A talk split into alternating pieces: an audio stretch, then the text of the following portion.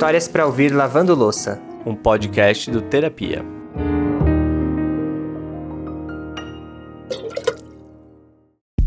Ei, você aí, com uma pilha de louça esperando um episódio novo para poder lavar? A gente voltou! Voltamos e não estamos sós, meus queridos. Pode separar aquela roupa velha, sabe aquela bem batidinha que você fica em casa, que não tem problema de molhar? E vamos esfregar bem essa frigideira que eu sei muito bem que tá aí guardada dentro do forno tem três dias, tá? Tô de olho. Eu te entendo. E para te dar aquela força, hoje a gente vai contar a história de um apoio familiar que acabou virando propósito de vida. Ai, gente, essa história é linda. Eu tenho certeza que vocês vão se emocionar bastante com ela. É a história do José, que no começo da vida adulta, ali pelos seus 20 e pouquinhos anos, presenciou um evento muito difícil, que foi a morte do primo dele, de 15 anos, vítima de câncer.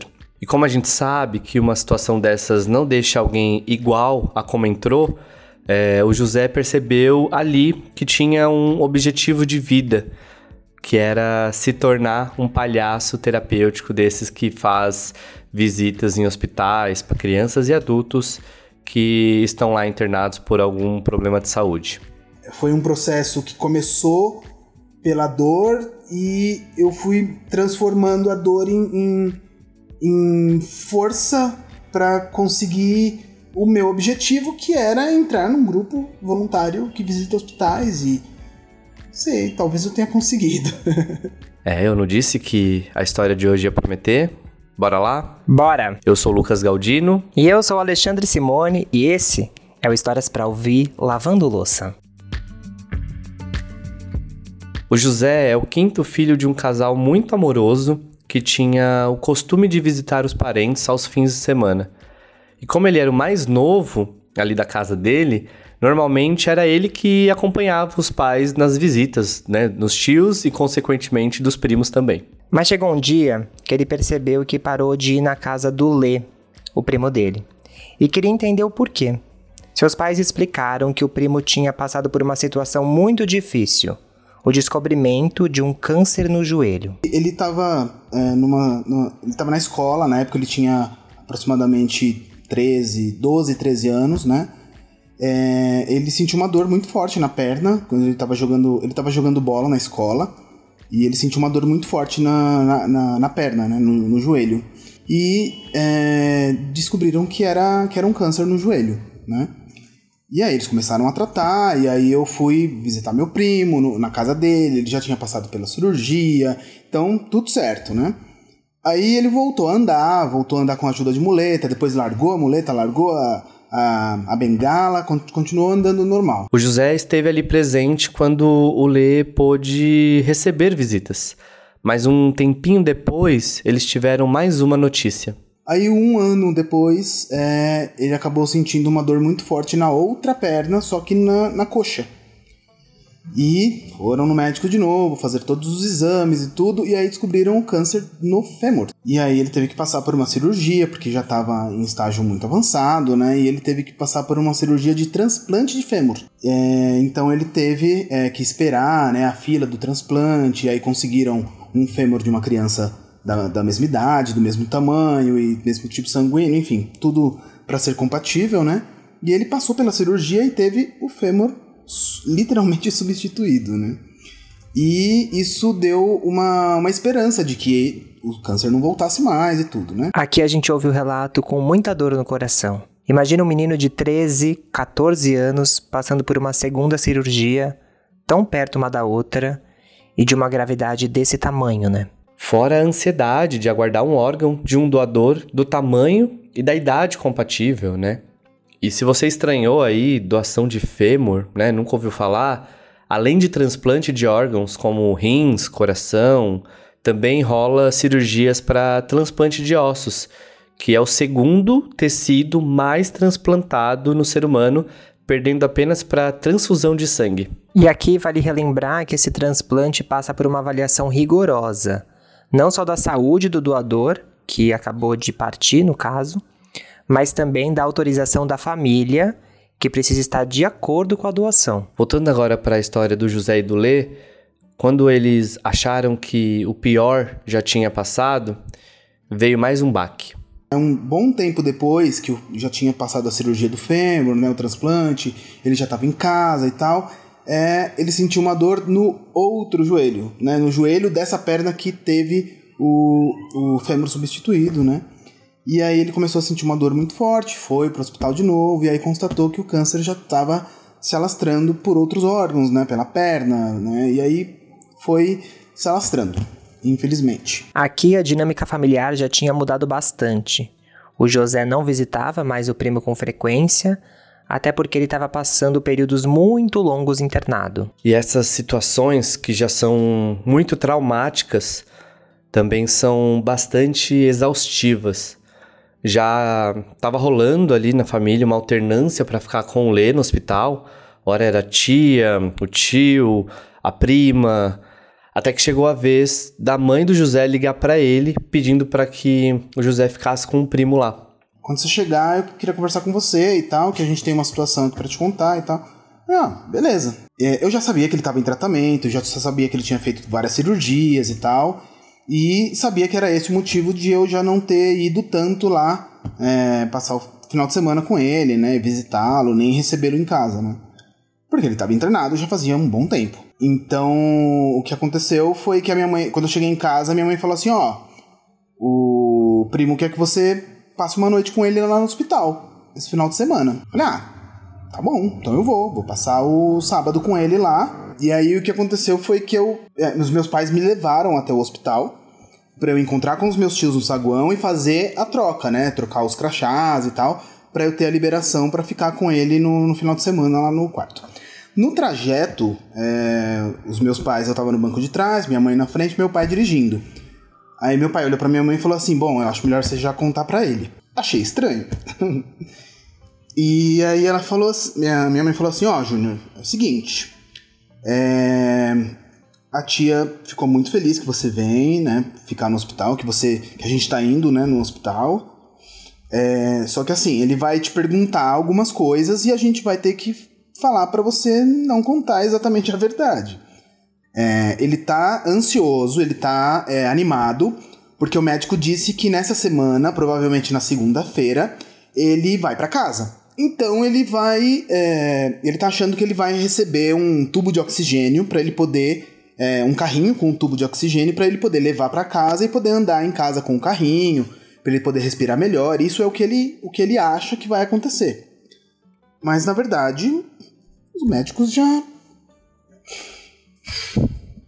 Os médicos acham que não vai dar nem tempo de solicitar o, o tubo de oxigênio, porque já está muito avançado. É, então eles já estão se preparando para o pior. O José foi de peito aberto ficar com o primo no hospital. Mas ali no carro com a mãe e com o pai, ele já se ligou do tamanho da responsabilidade que seria lidar com a informação de que provavelmente o primo não sairia mais dali. E mais, ele nem poderia contar isso para ele. Aqui vale a gente lembrar que é sempre uma situação muito difícil. Muita gente pode acabar julgando a escolha da família de não contar sobre a doença para a criança, mas ali, no paliativo, foi o melhor caminho que eles encontraram e que poderia ser feito. Os pais do Lê agradeceram muito a disponibilidade do José e foi avisado que o primo poderia comer de tudo.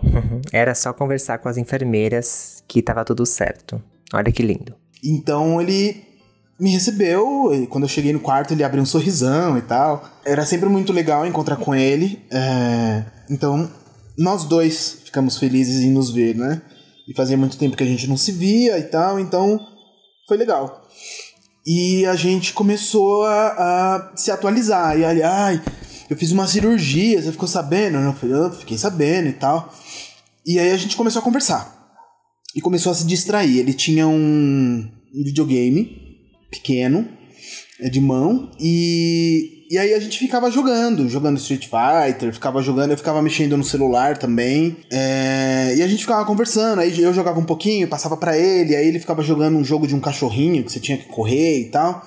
E aí beleza. Eu acho muito bonito como a gente ouve o José contando e dá para sentir a cumplicidade dos dois. Aquele momento de jogar videogame, passando o controle pro primo, é um clássico de muitas famílias, né? E agora o José vai contar um momento muito bonito de cumplicidade entre ele e o primo, que eu tenho certeza que vai ser muito difícil de vocês esquecerem. E durante o dia que a gente passou, passou junto, assim, a gente passou muito tempo junto, porque eu cheguei no hospital antes do almoço. Então eu devo ter chegado no hospital, assim, tipo umas 11 horas, 10 horas assim da manhã, né? Então ele já tinha tomado café e a gente ficou conversando. E aí ele falou. Ele falou assim: ah, tô com fome, será que não tá na hora do almoço, não? Pergunta lá pra, pras enfermeiras. E aí eu perguntei pras enfermeiras. E aí elas falaram: não, o medicamento dele é muito forte. A gente vai dar o, o almoço dele depois, mas se ele quiser comer alguma coisa. Só que a, o hospital que ele tava era, tipo, do outro lado da rua tinha um Habibs e cheiro de Habibs, né? e ele sentia aquele cheiro, e aí a gente olhava pela janela e falava assim: Nossa, que vontade de comer umas esfirras. Você gosta de Habibs? Você gosta de esfirra? Aí eu falei: Ah, eu gosto. Ai, será que pode comer, comprar esfirra lá pra você? Aí ele falou: Ai, será que pode? Ai, eu tô com vontade de comer esfirra. Você não, você não quer ir lá comprar esfirra, não? Mas traz escondido. Traz escondido pra mim. Eu falei: Tá bom, eu vou lá, eu vou lá, eu vou escondido delas. E eu vou trazer escondido para você. Você quer do quê? Aí eu comprei, aí ele pediu lá uns sabores de esfirra. Eu comprei lá um pouquinho de cada, eu ia comer com ele, escondido e tal. E foi muito bom porque eu perguntei para as enfermeiras, eu falei assim: "Ele tá liberado para comer de tudo?" Quando eu tava saindo, né? Ele tá liberado para comer de tudo? Ela falou: "Olha, pelo quadro dele, você sabe que sim". Aí ele falou: "Não, então ele que pediu, ele pediu esfirra, só que ele pediu escondido". Aí ela falou: "Não, vai lá, compra as esfirras, eu não tô sabendo de nada, tá liberado, li, tá liberada a esfirra pra ele, ele pode comer. Então a gente vai dar até o, o almoço dele ainda mais tarde do que a gente já ia dar por causa do remédio. Então, meu, ele pode pode comer. Então vai lá, compra esfirra e você passa com as esfirras escondidas como se eu não soubesse. Como se, como se realmente fosse uma coisa escondida, proibida, assim. E aí eu passei com, com as esfirras assim, embaixo da camiseta, assim, fazendo volume, mas bem, na, bem dando na cara, assim, para ele ver que eu tava escondendo. Aí eu entrei no, no quarto, dei joinha pra, pras enfermeiras e tranquei a porta. E aí eu falei, olha, agora ninguém vai ver que a gente tá comendo esfirra, hein? Peguei a bandeja, coloquei no colo dele, a gente espalhou as esfirras assim na bandeja de, de alimentação e começou a comer esfirra, e começou a conversar, começou a falar um monte de besteira. Aí eu comecei uma sessão de piada sem graça. Vamos contar piada sem graça? Vamos contar piada sem graça. E a gente começou a contar piada sem graça, né? Passou o dia assim, comendo esfirra escondido. Aí as enfermeiras batiam na porta, colocava o lençol assim dele em cima da, das esfirras e tal. E era tudo meio escondido. Aí ele limpava a farinha assim da, da boca, né? Então foi, foi bem engraçado assim essa parte de de, de ocultar das enfermeiras que ele tava comendo esse. Aí elas entravam e falavam assim: hum, o que, que vocês estão fazendo, hein? A porta tava trancada. Aí eu, não, nada não, a gente tava só aqui conversando e tal. É, eu fechei a porta porque ele ia no banheiro, né, Lê? Aí ele, é, não, eu fui no banheiro e tal. E aí ficou nessa, nessa situação, assim, né? Meio, meio oculto, meio segredo e tal, bem legal. eu amei esse complô com a própria enfermeira para ter aquele ar de cumplicidade dos dois. Eu acho isso muito bonito e mostra o quanto o José estava disposto ali a estar tá do lado do primo, independente das circunstâncias, né? Depois de passar o dia todo ali com o primo no hospital, veio aquele momento que é quando o paciente já está mais cansado e precisa ligar algumas medicações. E eu acho que não foi por acaso que o José estava lá com o primo bem nesse dia. Aí a enfermeira entrou e falou assim: Ó, eu vou precisar ligar o, o, a válvula do medicamento. Quando foi umas 9 horas, ele já tava meio, meio grog, assim, né? E aí ele jogando o joguinho do cachorrinho dele lá. E aí ele. Júnior, quantos bichinhos tem aqui na tela? Aí eu falei, tem um só. Ele, ah, então pode desligar esse videogame, joga você, que eu tô vendo dois, três cachorros na tela, não, eu não tô conseguindo mais ver direito, tá? Tá começando a, a ficar cheio de areia meu olho, assim. Aí eu falei, ah, não, tudo bem, é que você tá ficando com sono, tomou remédio e tal, então vamos, vamos continuar aqui. Ele falou, ai, eu tô ficando cansado, tudo bem se eu dormir? Aí eu falei, tudo bem, amanhã de manhã a gente conversa, pode dormir, tranquilo, eu vou ficar aqui assistindo TV, né, e tal. Aí ele encostou assim, aí ele deu uma despertada, ele falou assim: Júnior, obrigado por você.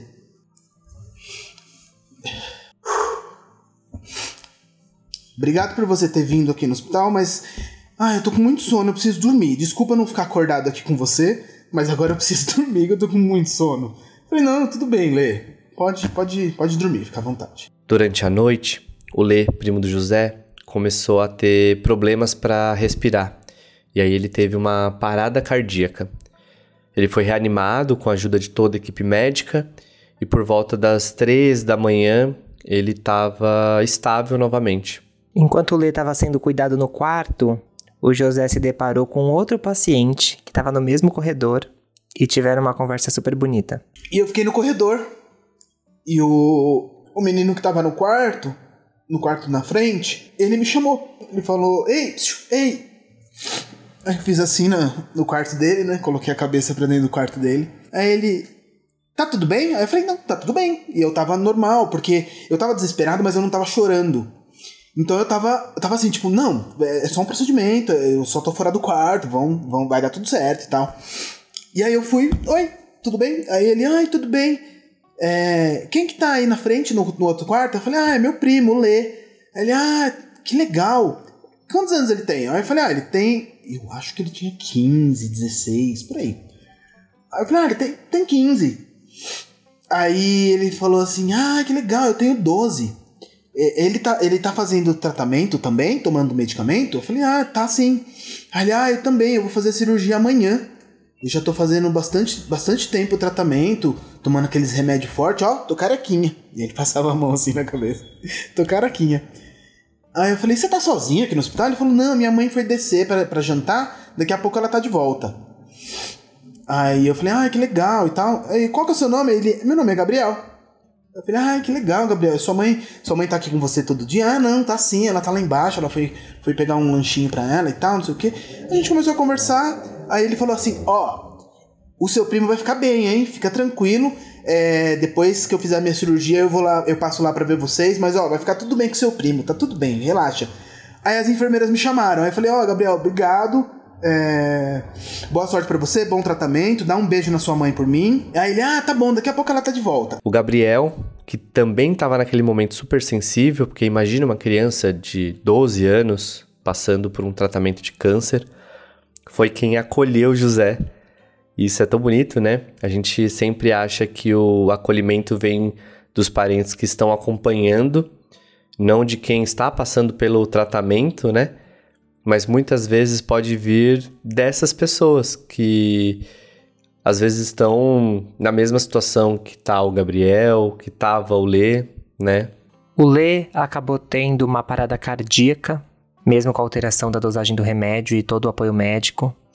E aí as enfermeiras pediram para que o José ligasse para que a família corresse para o hospital. Quando foi umas 11 horas, as enfermeiras me chamaram. É, ele teve uma outra parada. As enfermeiras tentaram animar ele e diminuíram o remédio, aumentaram o remédio. Aí foram fazendo vários procedimentos, os, os equipamentos apitando de novo. E eu lá fora no corredor, a porta do Gabriel estava fechada. E aí as enfermeiras falaram assim: é, por favor, se acalma liga para os seus pais, liga para os seus tios e pede para eles virem para cá. Liguei para minha mãe, liguei para meu pai, avisei e falei: olha, é, o Lê tá, tá passando muito mal, é, então o, as enfermeiras pediram para ligar para a família para vir todo mundo para cá. E eu só ficava segurando a mão dele. Foi quando ele estava respirando um pouco mais tranquilo, mas ainda respirando forte, com espaçamentos menores. Até que ele fez. Ele apertou a minha mão nessa última respirada, soltou o ar bem devagarzinho e foi soltando a mão e ele descansou. O quarto ficou naquela paz. Os aparelhos sinalizaram que, que ele tinha parado de respirar. As enfermeiras pediram para eu ir pro corredor e fizeram os procedimentos finais para para esperar a família chegar, desligaram os aparelhos, cobriram ele e eu fiquei fiquei lá. A gente chora junto com o José a ouvir esse momento da partida do Lê, que é muito difícil, mas ao mesmo tempo eu fico pensando a segurança que deve dar quando chega a hora de ir embora e você tá de mão dada com alguém que você ama. Por isso que eu disse que eu acho que o José tinha que estar tá lá naquele dia. E depois da partida do Lê, aconteceu todo o movimento ali, né? Os pais chegaram, os tios chegaram, é, fizeram toda a burocracia ali hospitalar, aconteceu o velório, aconteceu o enterro. Dias depois o José voltou para o trabalho, mas ele estava muito abalado ainda, tanto que o chefe dele afastou ele por alguns dias para descansar. Ele percebeu o nível de abalo que o José estava, né? E aí, alguns meses depois se passaram e ele começou a pesquisar sobre trabalhos voluntários em hospitais. Aí eu comecei a, a pesquisar na internet alguma coisa é, sobre hospital, sobre crianças no hospital, né? E aí eu lembrei que eu tinha, que eu tinha assistido uma reportagem de palhaços no hospital, visitando crianças e tal. Aí eu lembrei o nome, eu falei, ah, é os Doutores da Alegria, né? E aí eu falei, putz, eu acho que eu consigo. De repente eu consigo visitar hospitais, né? Como, como palhaço, né? Então eu vou querer. Vou querer fazer alguma coisa, né? Porque eu gostei e tal. E aí eu entrei no site do Doutores Alegria, peguei o telefone e liguei para eles. Eu, eu liguei, falei com o Raul, e aí ele falou assim. Ah, então, é, o Doutores Alegria ele não é uma ONG, ele não é um trabalho social. Ele não é um trabalho que você entra como voluntário e você sai visitando hospitais. Os nossos palhaços são atores profissionais, eles recebem um salário para participar né, da, das visitas, para fazer as visitas, tem todo um procedimento. Eu falei, tá, mas eu quero trabalhar como. Eu quero entrar pro Doutores, como é que eu faço, né? Acho que você já deve ter ouvido falar dos Doutores da Alegria, né? É, é uma organização sem fins lucrativos que a gente admira muito e para participar tem que ter alguns pré-requisitos. E para você poder se candidatar a uma vaga como palhaço no Doutores da Alegria, você precisa de algumas coisas, né? Ser ator, ter o DRT, que é o registro ali de atores, e você também precisa ser palhaço profissional e que já esteja em um grupo voluntário visitando hospitais por pelo menos dois anos.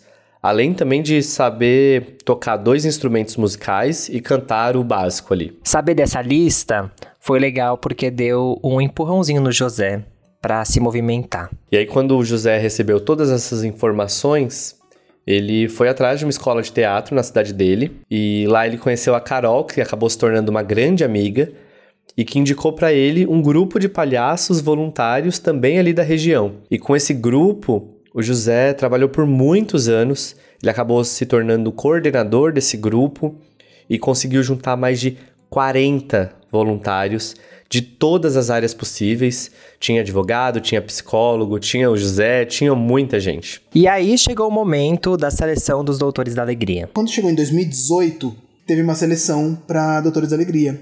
Teve uma em 2016, eu não me inscrevi. Teve uma em 2018. Eu me inscrevi e entreguei todos os documentos para fazer parte do Doutores. E aí, chegou no, no dia da seleção, eu, eu, eu recebi o um e-mail dizendo que tinha faltado um documento. Aí eu falei, putz, faltou um documento. Aí eles falaram, olha, infelizmente você não vai poder participar da seleção, faltou um documento e tal. Aí eu falei, putz, eu tenho tudo, todos os, todo, todo o processo. Fiz eu fiz o curso de, de teatro, já toco dois instrumentos, eu canto, eu. Meu, eu fiz tudo que, que precisava. Aí eu olhei assim e falei, pô, 2017, 2018, pô, o grupo já tem mais de cinco anos. O meu sonho era estar num grupo de palhaço visitando hospitais e eu já estava coordenando um grupo de hospitais há mais de cinco anos é bonito porque a gente tenta prever os nossos passos, mas a vida vai lá e bagunça, né? Tudo que a gente tinha como certo, como sonho, sei lá, o José era técnico de informática, né? famoso TI, e de repente se viu como um, palhaço, como uma pessoa que leva ali o sorriso, um acolhimento para outras pessoas que estão em uma situação mais vulnerável. Isso é muito bonito. A gente sempre fala aqui da herança que as pessoas que se vão deixam para nós, e não da herança em dinheiro, que todo mundo fica preocupado, não sei o quê, mas da herança das lembranças, dos sentimentos.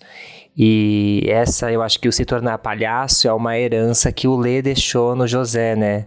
Despertou nele, no coração dele, essa vontade de estar tá ali, ao lado das pessoas, contribuindo. E tão importante quanto os medicamentos é o remédio que vem do coração. A minha caminhada que começou é, lá com o meu primo, é, fazendo uma visita, contando piada sem graça, passando a madrugada com ele no hospital e passando por tudo aquilo, conversando com o Gabriel, que era uma outra criança, no outro quarto, que depois eu perdi o contato, mas aquele, aqueles minutos com o Gabriel foi, foi muito tocante para mim. É, de, de, de entender que, tipo, pô, no quarto da frente tem alguém precisando de visita também, né? Então eu saí do quarto do meu primo, fui lá, conversei com o Gabriel, esperei, voltei pro quarto, fiquei lá com ele, dei uma assistência, e aí eu entendi que, tipo, durante todos esses, esses anos como palhaço, a gente entendeu que o palhaço, ele não está no hospital para visitar o paciente. Ele está no hospital para visitar qualquer pessoa. Então, meu, eu, eu, usei tudo aquilo de alguma forma como potencializador do meu palhaço, sabe? A gente espera não passar por momentos traumáticos para poder correr atrás dos nossos sonhos, né? Normalmente a gente já tem um, uma trilha, mas às vezes sonhos que a gente nem sabia que tinha chegam por essa via. E com essa força e com o amor que o José tinha pelo primo, ele conseguiu achar um propósito para a vida dele que com certeza não surgiria de outra forma. Como eu disse, o José trabalhava com TI, né? Tem quase, vamos dizer aí, não tem nada a ver com o que ele faz hoje. E, e tudo isso aconteceu através, claro, de uma perda dolorosa, dolorida, mas veio de uma forma muito bonita também, né? A gente se inspira nessa força que nasceu do José eu acho muito bonito quanto ele estava aberto no momento de muita dor, de muito sofrimento, ele também se abriu para entender o que o coração dele estava falando e que talvez ali era dele mudar o caminho que ele vinha percorrendo. Esses últimos momentos com o primo foram, claro, muito marcantes para ele e eu imagino que foi muito marcante para o Lê também. Com certeza facilitou muito da passagem a gente sempre se preocupa, né? Como é que vai ser? Qual que vai ser a nossa última conversa antes de ir embora? Qual é a última coisa que a gente vai fazer? E que bom que o Lê estava ali envolvido com tanto amor. E a partir disso, daquele todo aquele amor que o José viveu, ele hum, encontrou um jeito de continuar distribuindo esse amor de outra forma em outros lugares. Então, é uma história difícil, né, que envolve um pouco de tristeza, sofrimento, choro, mas ao mesmo tempo com muito amor envolvido. E acho que isso é o mais importante da vida. E eu espero, acho que o Ale também espera, posso falar por ele, que essa história tenha tocado você aí de alguma forma. Pra gente é muito bonito enxergar que sim, existe a partida, a partida deixa um vazio na gente, ela é muito dolorida, mas a beleza do que o José transformou aquela dor, ele transformou num caminho muito próspero, muito bonito, que é de acolhimento ao próximo. Eu acho que a gente pode começar a enxergar esse tipo de transformação na nossa vida, até mesmo com a partida de alguém que é muito importante pra gente, né? Não tem como fugir, né? A morte é parte da vida. E eu acho que quando a gente acolhe a, a, essa certeza a gente até muda um pouco o olhar que a gente tem para a vida, né? Com certeza, com certeza. E a gente vai ficando por aqui. A gente se encontra na terça-feira que vem com mais uma história aqui no Histórias para ouvir lavando louça, para você assistir ou ouvir mais histórias inspiradoras, emocionantes, com pautas sociais importantes. É só procurar a gente todas as redes sociais, todas mesmo, arroba História de Terapia e também no nosso site historiasterapia.com. Lá você encontra todas as histórias, todos os nossos contatos. Se você quiser fazer parte do nosso grupo do WhatsApp. É só você entrar no site apoia.se barra história de terapia. Ali você faz uma contribuição mensal para o projeto e entra no grupo que recebe as histórias com antecedência, mas o mais legal é que é um grupo todo acolhedor para a gente conversar, para a gente discutir o que, que as histórias causam em nós. Aproveitando que estamos falando do grupo, vamos mandar beijo? Vamos, eu tenho três pessoas aqui que eu quero mandar beijo. Posso começar? Uma delas é o Bekele. O Bekele já contou a história dele no nosso canal do YouTube, em vídeo. É, a história dele é muito parecida, inclusive, com a do José, porque ele tem uma amizade e um amor muito grande com um primo que também passou pelo câncer. O Bekele é músico, escreveu uma música pro, pro João, o primo dele. É, o João já está curado do câncer. É, e eles têm uma ligação muito bonita. E a outra pessoa que eu quero mandar um beijo, é a segunda, eu tenho três. é a Célia, Célia Mello. Ela também contou a história dela aqui no canal. Na verdade, a história dela com a mãe, a mãe dela faleceu.